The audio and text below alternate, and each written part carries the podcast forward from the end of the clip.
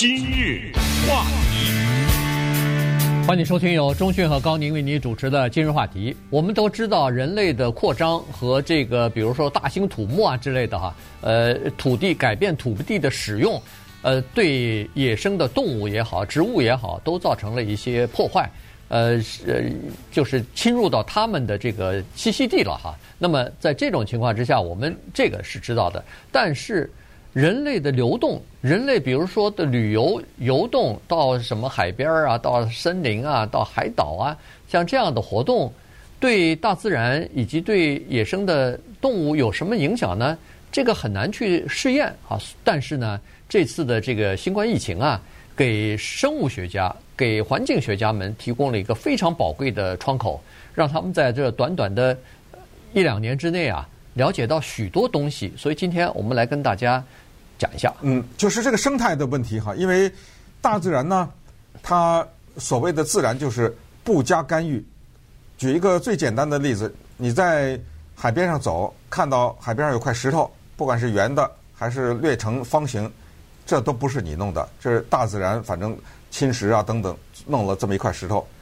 但是这时候你突然又看到一个石头，那个石头雕成的是一个佛像的样子，这是大自然吗？这是肯定不是了。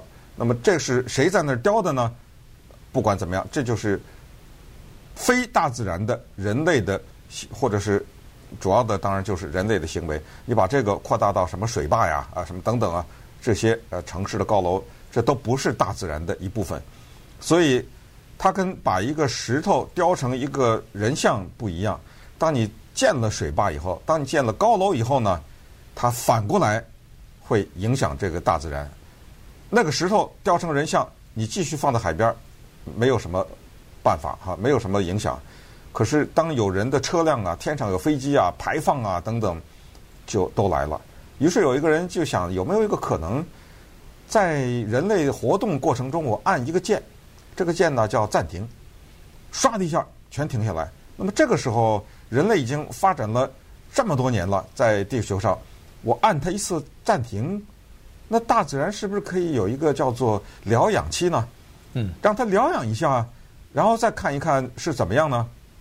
这个就是疫情带给的著名的全球性的试验，就是突然之间呢按了这个暂停。这个暂停按下去以后，全世界的旅游超过百分之九十停顿了，没有飞机带着游客去任何地方旅游了。过去某一些著名的海边，比如说现在科学家说的瑞典的啊那个著名的海边呢，那有很多的海鸟，白尾鹰。这种海鸟呢，太多的人去啊，它们的数量大减，因为他们不喜欢看到人在那儿干扰，它在那儿孵蛋啊什么的，你这走来走去的，突然之间地球暂停了以后呢，就是人类的活动暂停了以后呢，这个是清清楚楚的，就是白尾鹰的数量增加了。而且他们都栖息在那种悬崖峭壁的旁边啊，然后把蛋孵下在那儿，在那孵蛋，这是非常的安全。那你说这不好事吗？人类少一点干扰，哎，生态就是这么复杂。所以今天我们讲的就是这种，当这个暂停键按下去了以后呢，生态告诉我们，其实有些事情并不是这么简单。如果突然之间大自然没有了人的干预以后呢，它发生的事情可能不是你想的那个结果。就拿这个白尾鹰就是著名的例子，它一下子增多了，增多了以后呢，就招来了一个东西，就是专门吃它们的幼鸟的鹰。所以确实它们蛋孵的多了，然后幼鸟也大量的孵出来了，但是也有更多的幼鸟就被这个鹰给吃了。嗯，呃，所以由于人类的行为暂停呢。这种白尾鹰啊，或者是这个，或者叫海鸠啊啊，它们的幼鸟成活率降低了百分之二十六。嗯，哎，这个就是有意思的大自然的规律。对，这你是想不到的，嗯、对不对？人类的旅行的人数减少了百分之九十，在某一个大概是一两个月的这个呃居家令啊、什么禁飞令啊那段时间啊，二零二零年是最严重的。呃，减少了以后呢？它这儿的什么白尾鹰的数量马上增加。白尾鹰它是呃非常独特的一种鸟，它好像是没有不筑巢的啊，它没有那个窝。它就是生蛋，生了蛋以后就在悬崖上孵蛋，三十天左右。那有的时候更大的这个鹰来了以后，它们就要跑，跑的过程当中孵的的蛋带不走，或者是摔了，摔到悬崖下面了，那下一代就没有了。那它这这一个季节，这一个孵孵化的这个季节，比如说一年，那它这一年就没了，就就等于是浪费了。呃，再过一年再说了哈。所以呢，这就是动物的这种。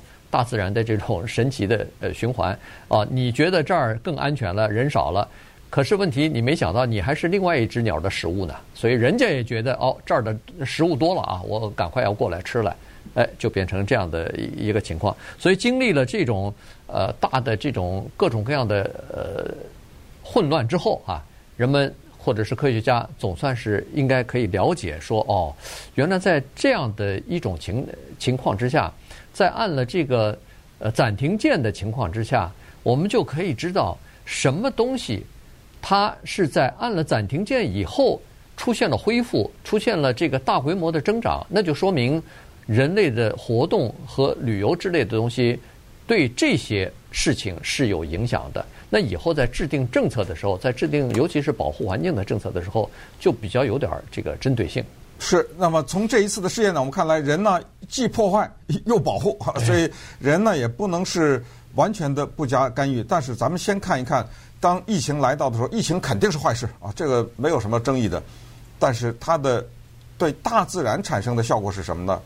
在二零二零年的四月五号这一天，确切的说，对不对？嗯、对这个暂停键呢是在这一天按下去的。基本上，全世界的大概四十四亿人吧。啊，就百分之五十七的这种人类在这个地球上的这个人类就突然之间停止活动了，包括我和高宁，对不对？那个时候高宁主要是啊在家待着，对不对？我们用 Zoom 做今日话题的这个节目，那个时候的全世界的车辆狂减了百分之四十以上，那个飞机减了百分之七十五，这种减你不要听什么四十七十五，就是减百分之二。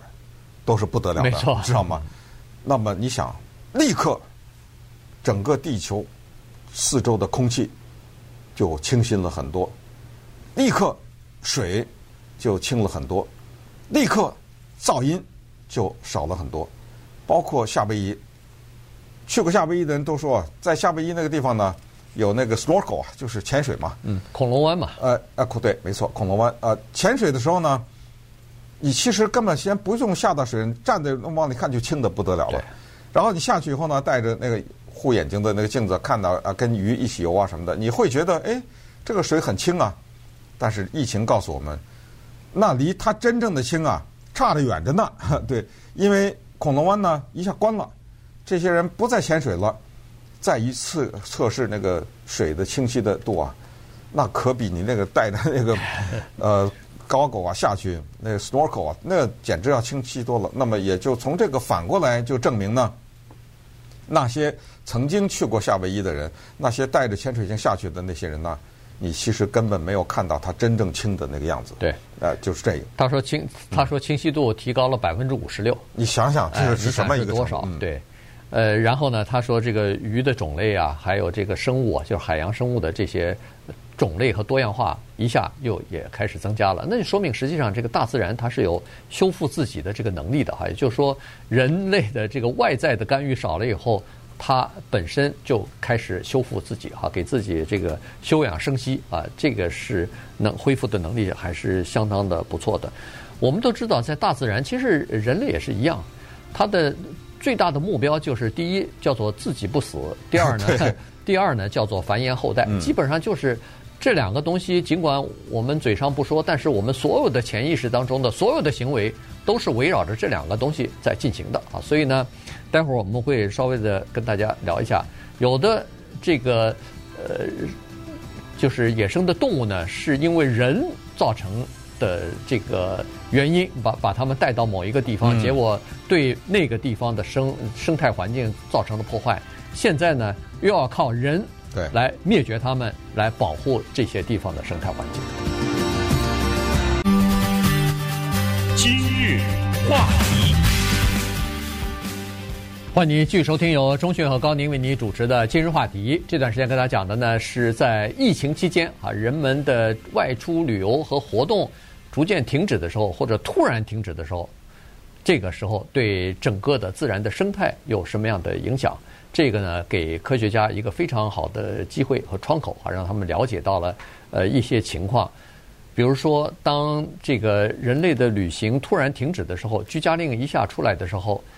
山狮啊，突然就他们的栖息地原来是在远离市区的这个山上，结果当他们发现，哎，汽车也少了，人类的活动也少了以后，他们开始向靠近市区的这些区域开始出没了。他们认为说，在这些地方我可以来了，比较安全了，人少了，我可以来，可以找到更多的吃的啊，所以呢，山狮就过来了。有意思的是。在一开始居家令开始的时候，刚才说了，路上百分之四十几，到有的地方可能百分之六十以上，这个车流减少，大家都待在家里边不能出来。呃，那么在这种情况之下呢，突然发现哦，路上和野生动物相撞，就撞死野生动物的这个嗯现象骤然减少，因为车少了，因为车多的时候，他们要穿过这个高速公路的时候，难免就会被车撞死。可是车少了以后，他们成活的机会就会比较大。所以呢，在那个最严格的居家令的时候呢，这个呃撞死野生动物的数量就急剧的减少。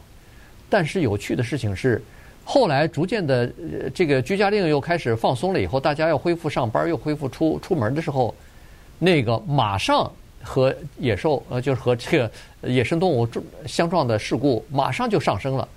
也就是说。当人类的活动突然又改变的时候，这个野生动物啊，他们的调整没有那么快，他们还觉得那个地方是呃是这个安全的呢，所以他还是按照以前安全的那个感觉在穿越马路的时候，那撞死的几率就一下增加了。是的，而且对于鸟来说呢，我们不懂的人就听到鸟的叫声呢，听不出区别来。我是不是说一个鸟跟另外一个鸟的叫声，而是说。同一个鸟的叫声，那它就是麻雀，它就这么叫啊。这有什么区别呢？哎，人家研究在旧金山的叫做白眉雀，发现它的音频不一样了。在疫情人类活动停止的时候呢，这个你听着可笑了啊！白眉雀的音频呢有点变低了，这叫什么呢？这个叫性感了。嗯，哎，变得更加的性感，因为什么呢？它觉得安全了，它就呼唤。异性 就 就可以更安全的求偶呢，啊，就进行交配啊什么的。因为过去的啊，又是车又是人，它发出的声音，它为了压住那些噪音呢，它是高频的。但是当这些噪音没有了以后，它发出叫做低频性感的声音。这个他们一定是科学家录音，然后对音频进行分析啊，对这个高低，他们知道什么样的声音是代表什么样的意思。人类呢，有的时候会干预。你比如说十九世纪的时候，人呢，尤其是水手啊。他们会把一些老鼠啊，随着船嘛，因为船上有吃的，带到某些岛上，是不是那个南大西洋的这 Go 啊这个岛啊，他们会把这些鼠呢带到那儿。这些鼠呢，它也要繁衍。因为刚才我们说，人类两大目的，为了生存，第一自己不死，第二繁衍后代。那么这两大目的，完完全全可以套在动物的身上。所以这些鼠呢，在南大西洋的这个叫 Go。这个岛上生存下来以后，它们靠什么呢？它主要靠那个鸟啊，孵出蛋，然后那个幼鸟还不能飞的时候，它去袭击那个幼鸟。这鼠呢，你要说也挺缺德的，它把那个幼鸟咬死啊，身上留一大块伤口，可能吃一块肉啊，或者怎么着，它就走了。那么这个幼鸟呢，身上有这么一个大的伤口，往往就是流血过多啊，什么就死了。那你听着哈，在这个疫情期间呢。人本来是在疫情之前有一个行动，叫做去鼠行动，对，灭鼠计划，要把这个鼠给弄走，这样这鸟才能繁衍。结果没想到这个计划刚开始就来了疫情，那人就走了，撤了。你知道吗？最后整个一季的幼鸟全部的没了，嗯，因为这个鼠猛烈的繁衍，然后不停的袭击这些幼鸟，把这个岛上又全吃光，对。无一生，无一生存哈，这个真是呃，简直是杀尽灭绝啊，简直是。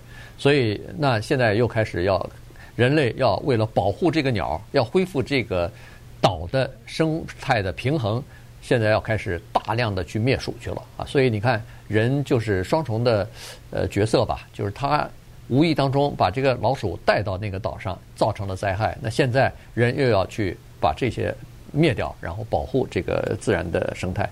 在这次的这个呃窗口当中啊，在这次疫情期间呢，人们就学到了很多的东西啊。你比如说，有很多的呃高速公路现在围绕着环区还是环绕的。那在山区的有一些呃这个野生动物，其实包括洛杉矶也是一样啊。不光是豹也好，不光是这个山猫也好，他们在穿过高速公路的时候呢，因为这儿的车太多了，一天一天二十四小时几乎。都是有这个车车的啊，没有什么太空的时候，所以被撞死的情况非常的严重。所以现在呢，很多城市都开始修一条一条的这个跨越，呃，那个高速公路的高架桥，专门是给这个野生动物穿过的。这样的话呢，他们在穿越公路的时候，来来回回走的时候，不会被车给撞死。